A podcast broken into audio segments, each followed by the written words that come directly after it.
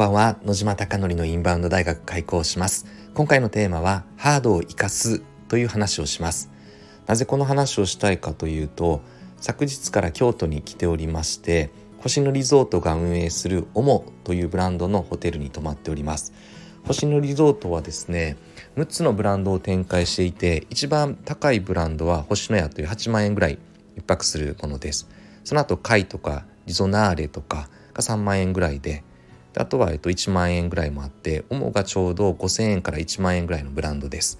でもオモの中でもオモ135ということで4つの階層があって昨日は京都駅から歩いて8分から10分ぐらいのオモ3というところがあったのでそちらに泊まっております。この立地は私はかなり好きな場所で世界遺産の東寺という寺院がある歩いて5分ぐらいかな。ある場所です。おそらくですね海外のお客様もこの場所は結構京都から行きやすくそして世界遺産があるのでかなりいい場所ではないかなと想像しております。オモスリー自体も当時の世界観をしっかりですね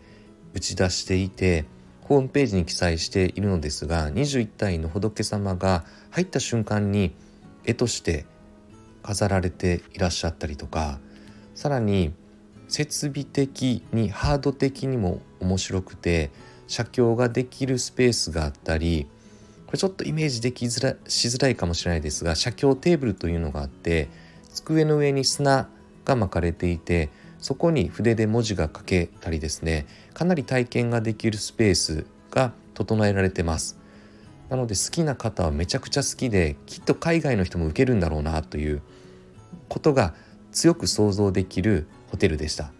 なのでインバウンド集客を私は今中心にやっておりますがその中でとても勉強になるハードの作り込みだな世界観の作り込みだなというのが印象でした。ただここから今日の本題になりますがハードは素晴らしかったのですが写経をどういうふうにやるのかという説明はですね日本語しかなかったりとか写経テーブルの使い方も日本語でしか書いていなかったりとかちょっとですねお金を払って電子決済をすればとかクレジットカードの決済をすれば日本酒が250円で飲めるスペースがあったりとかするのですがそこも日本語のみの記載しかなくてやはり海外から来たお客様はそもそも論それを使っていいのかなお金払わなくちゃいけないのかなどうなのかな写経って勝手にやっていいのかなって話になると思うのでハードがあるのにもったいないなという気がとてもとても強くしました。なので今後おそらくその部分の対応つまり言語対応はしていくんではないかなと思っておりますがコロナがあったこの2年各それぞれの飲食店も含めてなのですがインバウンドやってたところが海外のお客様が来なくなったのでやめてしまったっていったところもあります。ただ人間は習慣の生き物なのでやめた後にですねもう一度そこを復活させようって考えるとなかなかそこの部分に着手がいかないんではないかなというのが昨日の印象でした。なので昨日ですねホテルのチェックインをして受付をしたら紙が、えっと、渡されてですね「おこしやすおも3京都当時」っていうので1階のフロアマップがあって「おもベース」っていう写経テーブルありますよみたいな枯山水作ってみたりしませんか？みたいなのがあったりとかしてあとはフードとかドリンクがクレジット電子マネーできますよアメニティありますよみたいな。あとですね、えっと、昨日1万円ぐらい、えっと、ホテルで泊まってるのにかかっているのですが部屋着がなくて朝見たらですね200円でレンタルしてますみたいな話だったのでそうなの？みたいな。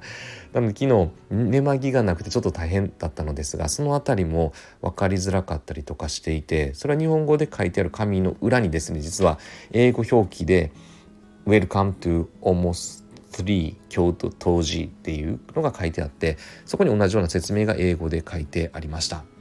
なのでそれだけ渡されていたらハードが全く活かされないなと思ってとてもとてももったいないなと思いました。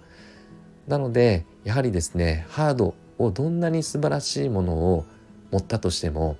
いかに伝える言語コミュニケーションなのか文字コミュニケーションなのかで伝えない限りはやはり魅力は伝わらないという話なので当然これはインバウンドだけではなくてさまざまなホテルさまざまな飲食店さまざまな施設においてとても素晴らしい魅力があっても伝わらなくて